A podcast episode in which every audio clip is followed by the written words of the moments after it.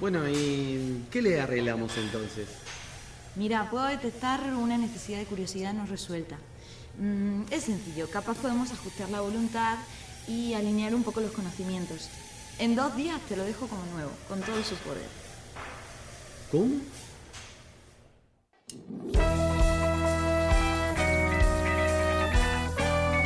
En una buena te presenta a La Tallerista.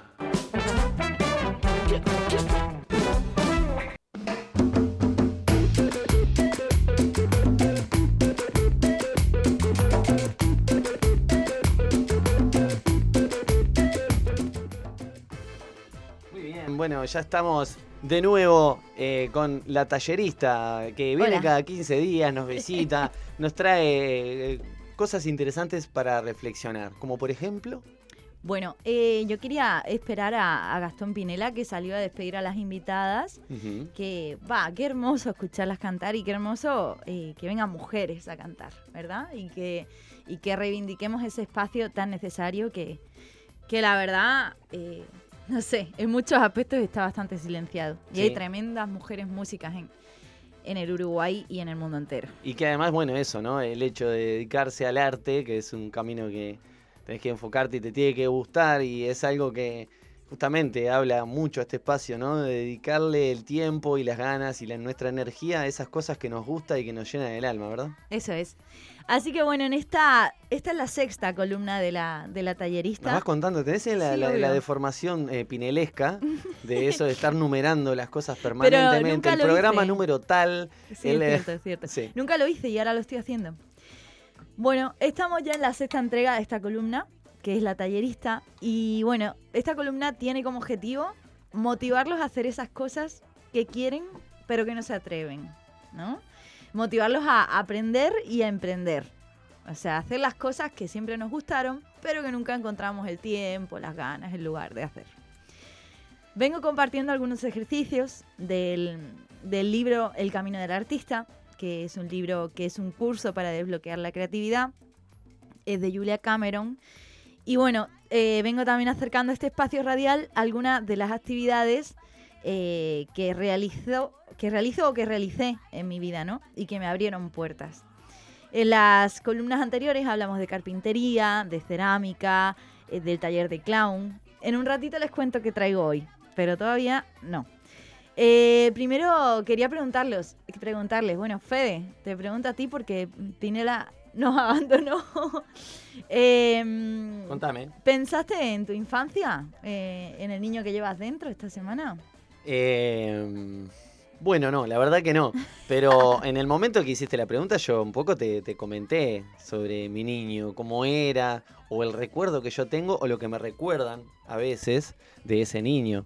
Claro, porque les recuerdo a la audiencia que en la columna pasada estuvimos pensando en nuestra infancia, recordando las cosas que nos gustaban, las que no, cómo era nuestra habitación, cómo éramos, un poco con el objetivo de, de traer a la actualidad a ese niño que es gran responsable y potenciador de, de nuestra creatividad, de nuestras ganas de hacer cosas, de perseguir nuestros Claro, y sueños. un poco que es como el que, o la que, o el que tiene el- la esencia, ¿no? De, de lo que, de lo que une es como persona. Total, sí. Y el que se atreve, ¿no? También. El niño se Ahí va, sí, sí, sí, por lo general como que sin medir consecuencia mucho, es como decir, bueno, yo quiero eso y tengo que hacer Claro. esto y hay que hacerlo. Bueno, hoy vamos a seguir pensando a vivo. ¿Está? Hoy también les traigo algunos ejercicios.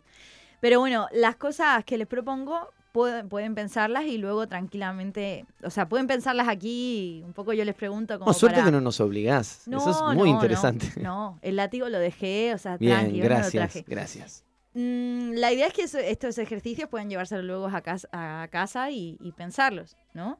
Eh, porque estoy segura que, que les van a, a hablar, a decir cosas. Sí, tiene mucha cosa de filosofía esta Sí. columna, ¿no? Porque eh, siempre se centra en preguntas para que nos hagamos y que a veces por ahí no encontramos la respuesta, ¿no? Pero ya al hacernos la pregunta nos dispara o nos lleva a cuestionarnos otras cosas que por ahí nos pueden llegar a mover piezas importantes para hacer lo que queremos. Total. Bueno, vamos a pensar hoy en las personas de las que nos rodeamos y también de las que no. ¿vale? pero que de alguna manera nos influyen. Les invito a las personas que estén escuchando, ahí veo que Ayelen se, se unió a la transmisión, le Mm. mandamos un beso enorme. Saludos, una gran oyente de este programa. Les invito a, a pensar, a traer a sus mentes a tres amigos o amigas que los nutran, que sienten que los nutran. ¿Los traigo? No, a tu Ah, mente. no, a traerlos a nuestra nomás. mente, bien. Seguramente haya muchos más que tres. Pero, pero bueno, céntrense en esas tres primeras personas que llegaron a su mente. Las pueden compartir o no, como prefieran.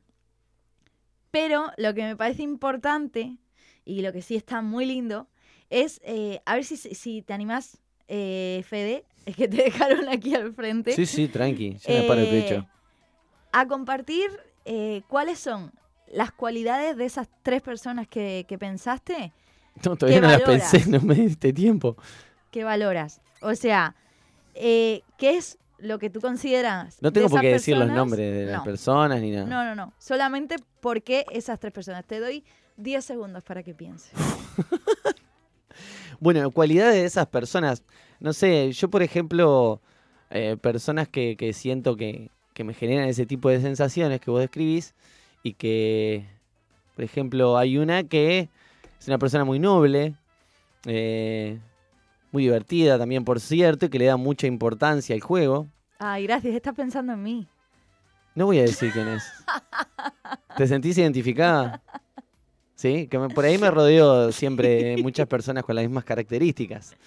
Este, bueno, después, no sé, otra de las personas que cumplen esas características también puede ser eh, eh, y que tiene como parte de, de su personalidad su gran conocimiento, pero eh, sin ser egoísta con ese conocimiento, que comparte, que tiene esas ganas de compartir eso y, y de transformarte con ese conocimiento. Esa es otra.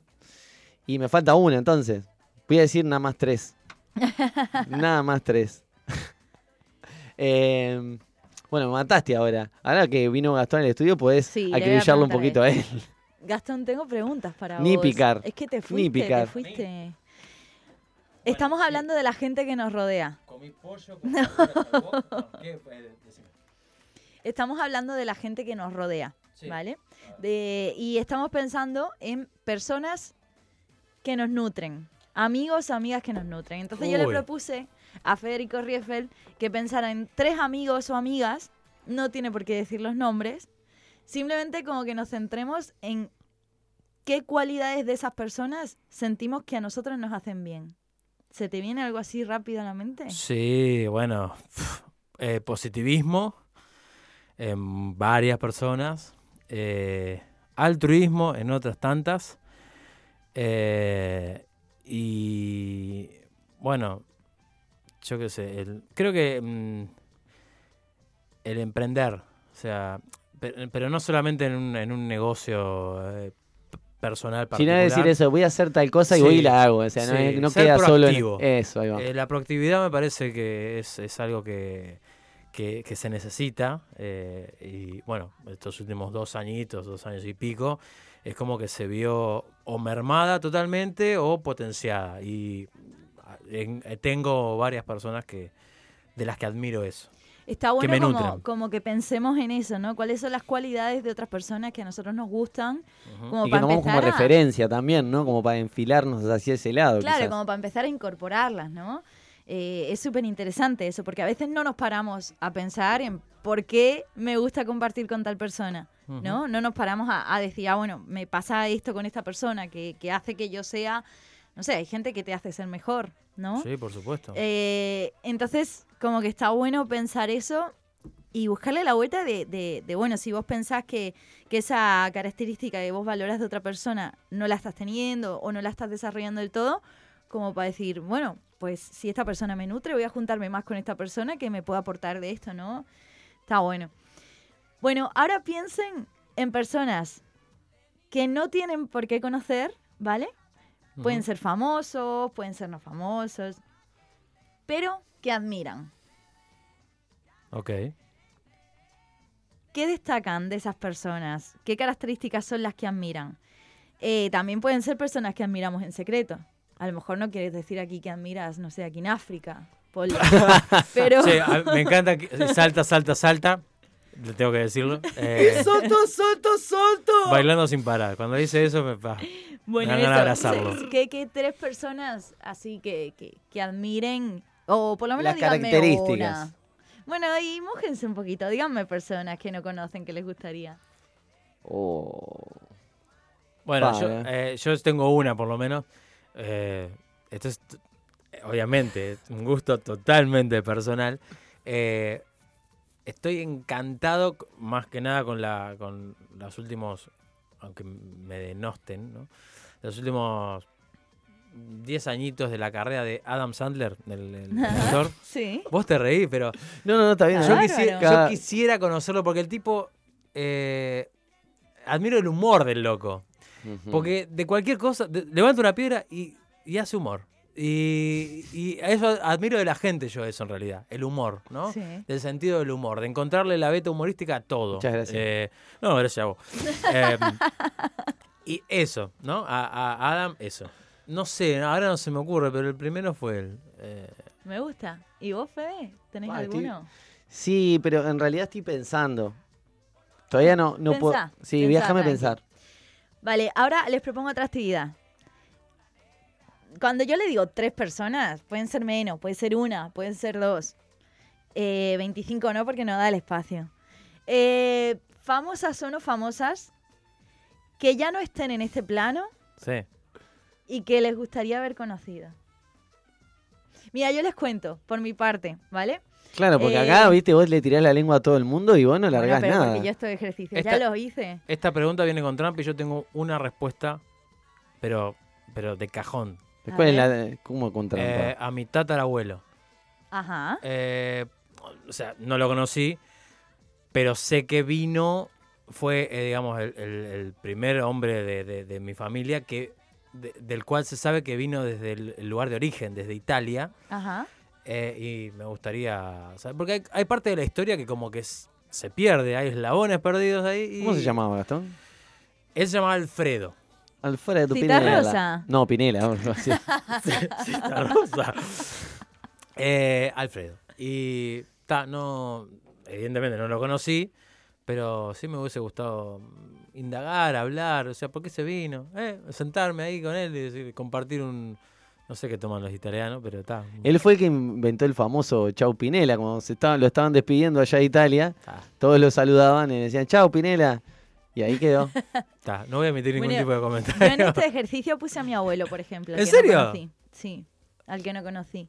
Y me pasó una cosa también. eh, unas amigas vinieron eh, a verme aquí a Uruguay, Adri e Isa, y me planteaban, hubo un momento que entre charla y charla, eh, me dijeron, Paula, si vos pudieras ver un concierto de una persona que ya esté muerta, eh, ¿a quién elegirías? Y, me, y les hacía mucha gracia porque por más que me lo preguntaban, en vez de decir, no sé, o sea, podría haber dicho muchísima gente como, como, como que tuvo tremenda relevancia en, en la música y todo, pero ¿A yo les decía todo el rato Pau Donés, que Bien. se murió hace Nada. nada, pero Bueno, no lo realmente yo resignifiqué su música una vez que él murió. Mm, O quizás en el proceso ese que él atravesó. No, sobre- no, una vez que él Ah, murió, yo, mirá. yo le tenía perdido el rastro y, y una vez que él murió me hice fan. Entonces eh, a mis amigas les hacía mucha gracia que yo dijera todo el rato Pau Donés. O sea, no por malo, les parece bárbaro, pero, pero como que les llamaba la atención que, que eso, que me dieran esa opción de, de, de ver un- en concierto a alguien que hubiese muerto y decir Pau Ah, pero tengo- además completamente convencida. Sí, él también tuvo un giro también al, al em- empezar a cursar esta enfermedad. Pa, está brutal, eh, sí. En su personalidad y en bueno, le bajaron canciones. muchas líneas, empezó a, como a compartirlas así. De hecho, hemos visto una entrevista que le hizo Jordi Évole, que nada, es un notún. Que se transformó en documental. ¿No fue la película que hizo? Sí. Exactamente. Mm. Eh, bueno, a mí, eh, si me preguntas eso, Guns N' Roses. Ajá. Ahí va. Muertos artísticos, pero me, me gustaría haberlo visto. Ahora vienen, así que Sí, sí. voy a ahorrar. Sí, lo venden como el recital más esperado del año. El Del más esperado porque hace. Del siglo, ahí va. Porque hace cuatro meses que lo vienen promocionando, por eso es el más esperado. del año. Yo voy a ahorrar para comprar eh, bola de fraile y venderla en la puerta. Pero que sean cuadradas. Para, claro, como la sandía y los melones que pidió Axel, claro. Bueno, vos tenés, eh, Fede, ¿pensaste en, en- en alguna persona que, que ya no está en ese plano? Que... No, no sé, o sea, se seguramente tenga, pero ahora no se me ocurre nadie, Pau. Bueno, y por último, tres personas para pasar un rato en la eternidad. Pará, pará, está- eh, eh, es un rato en la eternidad. O sea, la eternidad no se supone que es para siempre, o sea, es como, medio ambigua tu Pasa pregunta. Sí, que- o no, sea. vos vas a estar La para eternidad siempre, tiene, pero tiene niveles como el Super Mario Bros. Podés compartir o sea, ratitos. Claro, el nivel 1, no, 2, 3, 4. Pero me, me, me genera un esguince mental lo que me está diciendo. No lo sé, pero si yo lo pensara así como eh, de- pantallitas, digamos, y tuviera que pasar la pantalla 1 de la eternidad con alguien, bueno, eh, no lo sé. Bueno, No lo- con tu tatarabuelo, eh, para bueno, hacer esas ev- preguntas. evidentemente ejemplo, ¿no? sí, con él sí. Bueno, con, mm, con muchas personas que- de la familia que, bueno, ta, como es una familia longeva y que eran, eran personas eh, que fueron padres o madres eh, grandes, como que la brecha generacional se abre demasiado, entonces como que hay mucha gente con la que no, no he tenido vínculo. Claro. Pero podría agregar, sí, otros tatarabuelos. eh, Yo- con Pau Donés. con Pablo. bueno, a ver, sí, es un tipo que eh, empezó a vivir el aquí y ahora y lo. muy fan. claro, bueno, está bien. Vamos a escuchar eh, a Donés ahora, ¿no? Eh, no, Eso que tú No, me das, no, ¿no? no. todavía no. Ah, o sea, bueno. queda columna de Queda- tallerista queda columna todavía. de Ah, bueno, está. Porque ahora traigo eh, una segunda parte que, como saben, a mí me gusta compartir cosas que hago o que hice que me abrieron puertas, como comenté antes, ¿no? Un pestillo. un pestillo. Entonces, bueno, como las personas que conocemos en nuestra vida y de las que nos rodeamos tienen mucho que ver en nuestros caminos, en las puertas que abrimos, en los pestillos, en nuestra creatividad y en cómo podemos ser nosotros mismos, hoy les voy a presentar a una persona muy, pero que muy inspiradora. La conocí yendo a su casa, porque me estaba interesando el tema de las plantitas, de cómo tenemos tanto yuyo comestible y medicinal a nuestro alrededor, tanta abundancia y no la conocemos. ¿no? Me empezaron a rondar esas preguntas. Y Graciela Rojas, más conocida como la Negrita, una cordobesa que vive aquí en Uruguay, eh, hizo un encuentro yuyero en su casa para compartir saberes. Hoy día formamos parte de un grupo yuyero hermoso que se convierte en una familia. Fede también forma parte de él. Exactamente. Y bueno, yo le hice unas preguntas para, para que las cono- la conozcáis un poquito. Entonces, bueno, la primera pregunta que le hice fue si siempre le interesaron las plantas que crecían a su alrededor o si hubo un momento que una persona o algo le hizo que le prestara más atención en algún momento de su vida. Eh, la verdad que las plantas me interesaron desde muy pequeña. Tuve la suerte de tener un amigo de la familia que vivía de eso en las sierras de Córdoba. Él juntaba yuyos que bajaba a los pueblos y los vendía o eh, los trocaba por otros alimentos. Él vivía muy ermitañamente en la sierra, tenía un- una casita hecha de barro y con una sola piecita y el baño era en la naturaleza misma. Eh, él se las arreglaba. Y cada vez que venía a casa, mm, yo corría a sentarme a su lado porque me encantaba el olor a peperina que exhalaba su ropa y toda su presencia. Y eso un poco como que me, mm, no sé, me hacía como soñar. Es decir, que me empezaron a encantar las plantas y él siempre decía de llevarme a, a recorrer con él, pero en mi casa muy temerosos de, de que yo fuera a la sierra por las serpientes y por todo eso, no, nunca lo logramos este, concretar. Y con el venir del tiempo, él murió y bueno, y ya no hubo posibilidades de hacer esos recorridos. Pero se ve que fue una semillita que plantó él en mí y bueno, acá estoy. Qué importante que es eso, ¿no? La gente que, que nos inspira, gente que, que cuando somos pequeños lo- los miramos y los admiramos, ¿no? Y se convierten luego en un ejemplo a seguir. Claro, sí, tiene que haber del otro lado un cierto interés por, por, por- por lo que nos presenta esta persona, ¿no? Que nos puede llegar a marcar para el resto de nuestra vida. Pero a mí, a mí me parece curioso, ¿no? Que, que- la negrita cuente esto de alguien y, y luego dedicó toda su vida, o sea, dedica su vida a- a compartir saberes acerca de los yuyos, ¿no? O sea, creo, yo creo que siempre nos aparecen como esas personas que, no sé, uno, a lo mejor a alguien le aparece, yo qué sé, tiene un tío que era entrenador de fútbol y por eso empezó a jugar al fútbol. O sea, como todos los caminos, pero, pero a cada uno nos late más uno, ¿no? Yo estoy Es seguro que la negrita, que le mando un beso enorme, eh, su interés pasa por el conocimiento de las plantas que nos rodean, para utilidad del ser humano, eh, para poder sanarse, alimentarse y un montón de cosas que son súper importantes y no depender, o sea, es como ser un poco más independiente eh, en cuanto a la alimentación, en cuanto a, a la medicina. eh, y es un camino muy interesante de compartir, ¿no? La autonomía, eh, la autonomía es como el, el- el- el hilo conductor de todas las columnas que está trayendo Pau en cuanto a, Sí. a la tallerista. Sí, Es sí. Que, que es- que está buenísimo eso, ¿no? Porque eh, Más allá de hacer negocio con lo que uno aprenda No, o no, obvio. es el hecho de ser un poquito más autónomo. Sí, sí, sí, sí, sí, por supuesto. Total. Bueno, eh, yo le pregunté a la negrita eh, que cómo aprendió todos esos conocimientos que, que ahora comparte. Conocimientos eh, los fui aprendiendo a lo largo del camino.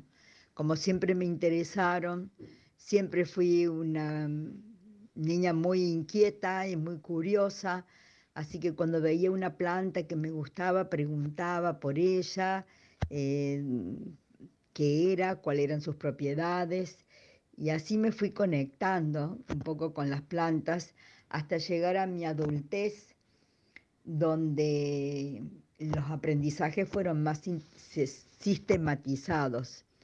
Eh, entré a una escuela herbal y donde terminé siendo terapeuta herbal, pero eso ya fue de, de adulta a adulta.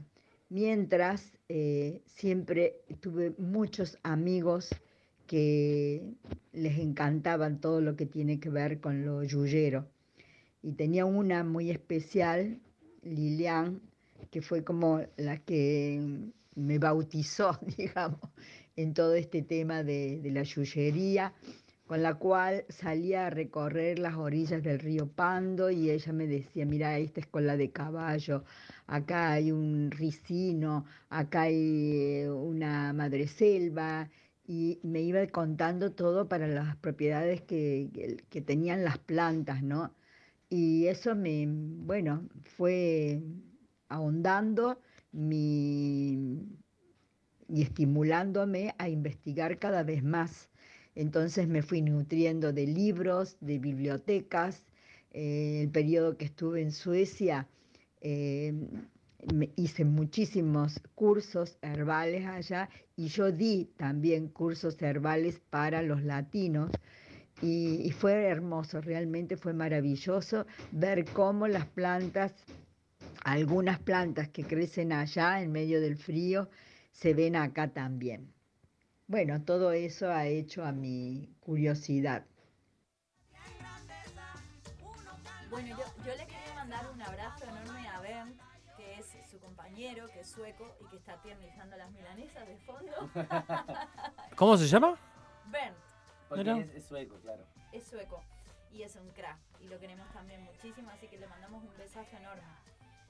Bueno, a mí me parece curioso eso, ver cómo la vida le marca a uno los caminos o cómo uno le marca los caminos a la vida, ¿no? Eh, no me queda bien claro eso.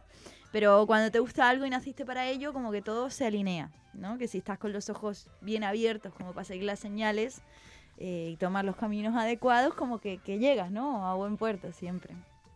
Yo tengo problema para salir de un boliche cuando me marcan con luces fosforescentes. Imagínate que yo no los la- la- las señales no las veo, así que. pff, Bueno, no porque sí estás acá, querido Gastón. Es cierto, Eh, estás hace- acá. ¿Cuánto- Porque hay señales verdes en el piso. No estoy hablando de acá eh, geográficamente, sino acá eh, haciendo un programa de radio que no es nuevo, ¿no? Hace unos cuantos añitos que lo venís haciendo. Bueno, yo ahora le hice una pregunta a lo que, mira, a mí me pasa que cuando yo armo este espacio, como que, que le digo a las personas, bueno, contéstame con un audio de un máximo de tres minutos. Ah, Estoy hablando de producción, ¿vale? Producción al aire. Y la negrita en este audio, bueno, se extendió un poquito más de tres minutos. Lo puso en dos entonces, Paula, por dos. Pe- No, me no pareció lo vamos a escuchar por dos, tan Gastón. necesario todo lo que dijo que dije, pues está bien, está bien. Tenemos que, que- que escuchar y que, y que aprender porque esta persona tiene un montón para compartir y, para, para, para que aprendamos. Así que bueno, yo le pregunté, le dije, es curioso pensar que muchas de las cosas que nuestros ancestros y ancestras nos dejaron se perdieron debido a la forma de vida de las sociedades actuales. Y ahora a veces reaparecen como si fueran nuevas. Le dije, ¿qué opinas de esto? ¿Sientes que pasa así? ¿Qué valor le da la sociedad actual a estos saberes compartidos? Yo creo que los muchos de los conocimientos, o casi todos los conocimientos que hoy en día tenemos, eh, no solo de las plantas, sino de cómo plantarlas, de por qué hay cuatro fases de la luna, etcétera, etcétera, son conocimientos que nos han legado, nos han legado los ancestros, sin lugar a duda. Se fueron transmitiendo de, de forma oral al principio y al surgimiento de la escritura, bueno, fueron dejándonos ese legado a través de escritos. Eso fue maravilloso realmente eh, eh, llegar a comprobarlo, ¿no? Si bien es cierto, eh, yo ya tengo 70 años y en esos 70 años he visto mm, que ha- hay, hubo muchas diferencias de cuando yo era chica, muchos de, bueno, en el medio que yo me movía, era muy común el saber de las plantas medicinales y, y se hacían círculos, porque claro, yo crecí dentro de una sociedad naturista y donde se hacían muchos este, encuentros en Córdoba, de, sobre todo en San Marcos Sierra, donde estaba la Asociación Naturista de Córdoba. eh, y yo desde niña ya veía cómo había mucha gente interesada en el tema. Pero luego, eh, como tú bien dices, todo este avance de la tecnología, de los intereses eh, por la farmacopea industrializada, bueno, le fueron dando otra connotación, diría, desprestigiándola o mm, como quitándole importancia. Y es muy este, triste de ver eh, hoy en día que tú le dices a alguien, supongamos que viene y te dice, ay, tengo un dolor de cabeza terrible, tenés una aspirina. Y entonces yo le digo, ¿por qué no te pones unas gotitas de esencia de, de lavanda y pruebas si no te hace bien? Y, enseguida la mayoría contesta, no, no, no, quiero una aspirina, dámela rápido. Es decir, que se confía mucho más en un medicamento elaborado con materias primas naturales, por supuesto, pero han sido industrializadas, transformadas, y, y al que se le agregan otros químicos que no tienen nada que ver con la, con la esencia de las plantas, y, pero se le da mucho más creencia e importancia a eso que hace, yo qué sé, 500 años menos, o 300 o 200, algunos 50, a otros 5 años de existencia, a una medicina milenaria que nos ha acompañado desde que el hombre es hombre y desde que tenemos, y la mujer es mujer en, este, en la faz de la tierra. Las mujeres por lo general desde, desde tiempos remotos han sido ellas las que se han encargado de la recolección y sabiduría de las plantas, ¿no? En los, en los pueblos in- originarios, por ejemplo, eh, salían a recorrer las plantas y ellas las probaban y para saber los efectos. Y había eh, también mucho más desarrollada una intuición hacia la parte energética de la planta y nos daba una sa- sabiduría o les daba una sabiduría para saber eh, en qué caso se debía usar precisamente. Y esas eh, personas, como las brujas, por ejemplo, de la antigüedad, que fueron quemadas para Eh, en realidad lo que fueron quemadas fueron los conocimientos que ellas tenían, que eran las únicas que asistían a los enfermos, a los partos, etcétera, etcétera, pero fueron este, eh, derribadas, digamos, por el, una por la medicina alopática que empezaba a surgir, los títulos de médico, entonces eh, se pensaba de que la bruja era un, ser que solo estaba hecho para los maleficios.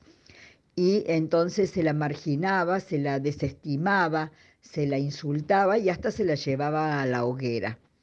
Bueno, eso es mi apreciación en cuanto a ahora a lo que pasa y por supuesto que mi sentir es muy doloroso porque al querer tanto las plantas y ver qué efectos eh, pueden producir en las personas, no puedo dejar de, estimarlas más allá de que son la pasión de mi vida. Bueno, eh, nada, tremenda declaración, valió la pena escucharla toda y tiene, son sabias, muy sabias sus palabras, quizás justamente por eso, ¿no?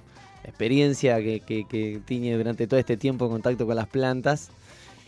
A mí me hizo pensar mucho, ¿no? El hecho de ese de, decir, eh, ta, confía, o sea, me he visto también muchísimas veces, ahora no estoy en esa, pero confiando en la cajita. Mucho tiempo confiando en la cajita, primero, mm. ¿no? Y mm, y ta, y como eso, y, la negrita va contando y dice, ta, pero lo otro es milenario. O sea, claro. Lo que pasa es que es lo que aprendimos en parte, ¿no? ¿Qué es lo que aprendimos? Nosotros, digo, eh, nos dolía, yo qué sé, teníamos tos y venía un jarabe. Claro. Y teníamos una infección y, venía un, ¿cómo es? Un antibiótico y así con todo, ¿no? Y bueno, y tiene que ver con el mundo en el que vivimos, ¿no? Con la inmediatez, con que todo tiene que ser ya. Pero realmente, por ejemplo, hablaba de la aspirina, ¿no? Y conocemos el, resto de componentes que lleva la aspirina.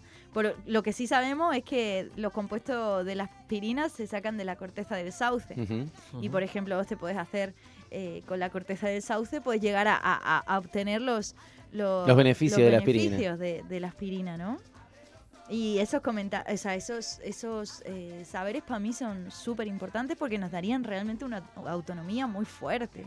no, y mirar, perdón, Gastón, mirar desde qué perspectiva miramos la confiabilidad de algo. Ah, también. Eh, ¿no? Eh, uno piensa en una empresa gigantesca como Bayer, que hace tantos años que está y que sigue confiando uno ahí. Y bueno, está, por algo hace tantos años que está. Y bueno, a veces no, su, que siga estando ahí no quiere, no no depende de la confiabilidad, sino de otras cosas, como el poder y el dinero. Eh, y lo que sí realmente tiene poder son estas cosas que están al alcance de las personas comunes y corrientes como nosotras. El eslogan de, Bayern es este. Sí, Bayern es cuento. Eh, bueno, dos cosas. La primera, la negrita em, mencionó que bueno, eh, una esencia de lavanda podía suplir una, aspirina.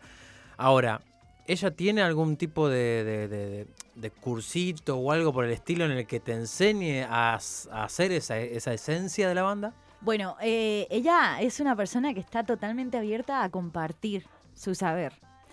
De hecho, nos ha pasado. Te pasamos el número que, que, te cuente. Sí, sí. De hecho, nos ha pasado que muchas veces nosotros, eh, al principio de conocerla, ¿no? Era como, bueno, ¿y cuánto cuesta el taller?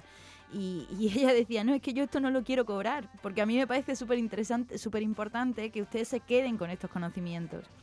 O sea, son para transmitir. Es como un legado, o sea, un legado que no tiene un costo. Es, eh, bueno, tú estás interesado en saber sobre esto, te juntás conmigo y con todas las personas que están en la misma situación y salimos de recorrida a mirar y a conocer. Bien, y la otra duda es cómo quedaron las milanesas, porque eso hay que preguntar. Tiernizada seguro. Eso es sin duda, o sea, estaba, estaba dura. Así de chatita, algunas oh. milanesas sacaron 17. Esas milanesas crocantes. No sabemos si estamos haciendo si estaban haciendo milanesas Seguramente es una casa que tiene mucha actividad permanente, siempre se está haciendo algo. Milanesas. Segura, no, no, no. Puede ser que sea algo de cocina, yo me tiro algo más con respecto a la sí, construcción. Así que les mandamos un beso tanto a Graciela como a Bernd. Yo le quiero mandar un beso ah, a los dos. Yo le mando también, y a la milanesa.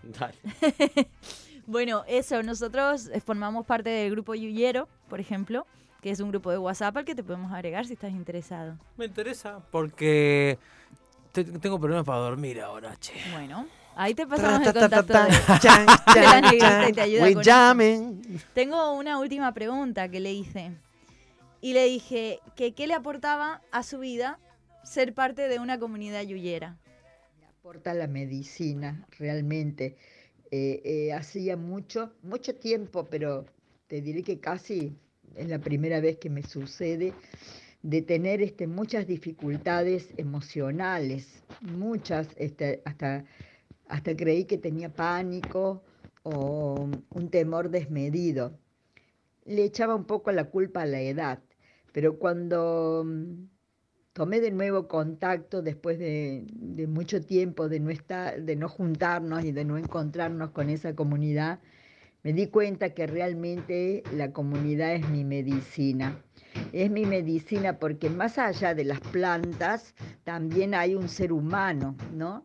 Y el ser humano transmite muchas cosas, eh, el ser humano que es sano, ¿no? Y esta comunidad yuyera tiene tanta sanidad en sí misma eh, que lo transmite y entonces eh, me da mucha seguridad, me da, me aporta toda esa medicina que me hace sentirme nuevamente joven, feliz y, y que es un placer el encuentro con ellos, como toda la vida es un encuentro, eh, toda la vida que es verdadera, ¿no? Responde a un encuentro verdadero. Y yo creo que eso es lo que tiene la comunidad yuyera, un encuentro sincero y verdadero en el cual este, nos miramos a los ojos, nos reímos, cantamos. Eh, todavía no hemos bailado, pero nos queda esa, esa asignatura pendiente. Ya bailaremos. Bueno, y voy dejando por acá con, con ese recuerdo tan hermoso de ser parte de una comunidad yuyera. Qué hermoso, ¿no? A mí me, hace temblar la perita un poco. El teléfono del taller de Milanesa. bueno, le mandamos desde aquí un abrazo gigante a la negrita y le agradecemos sus palabras y su compartir y su apertura siempre. Y bueno, a mí ella me parece una persona muy medicina, la verdad. Así que eh, es hermoso rodearse de personas como ella. Le mandamos un abrazo enorme y hasta aquí esta sexta entrega de la columna de la tallerista. Eh, bueno, nos vamos a despedir con, una canción que, bueno, representa un poco todo esto. Primero, bueno, un poco por el determinismo eh, que le da su rótulo, su nombre, a la señorita Violeta Parra. Eh, Violeta Parra que hizo una canción que se llama La Jardinera. Ah. Y que a nosotros nos hace, nos hace mucho, nos hace pensar mucho Nos representa mucho lo que, es. Así que se, se la mandamos con todo el cariño.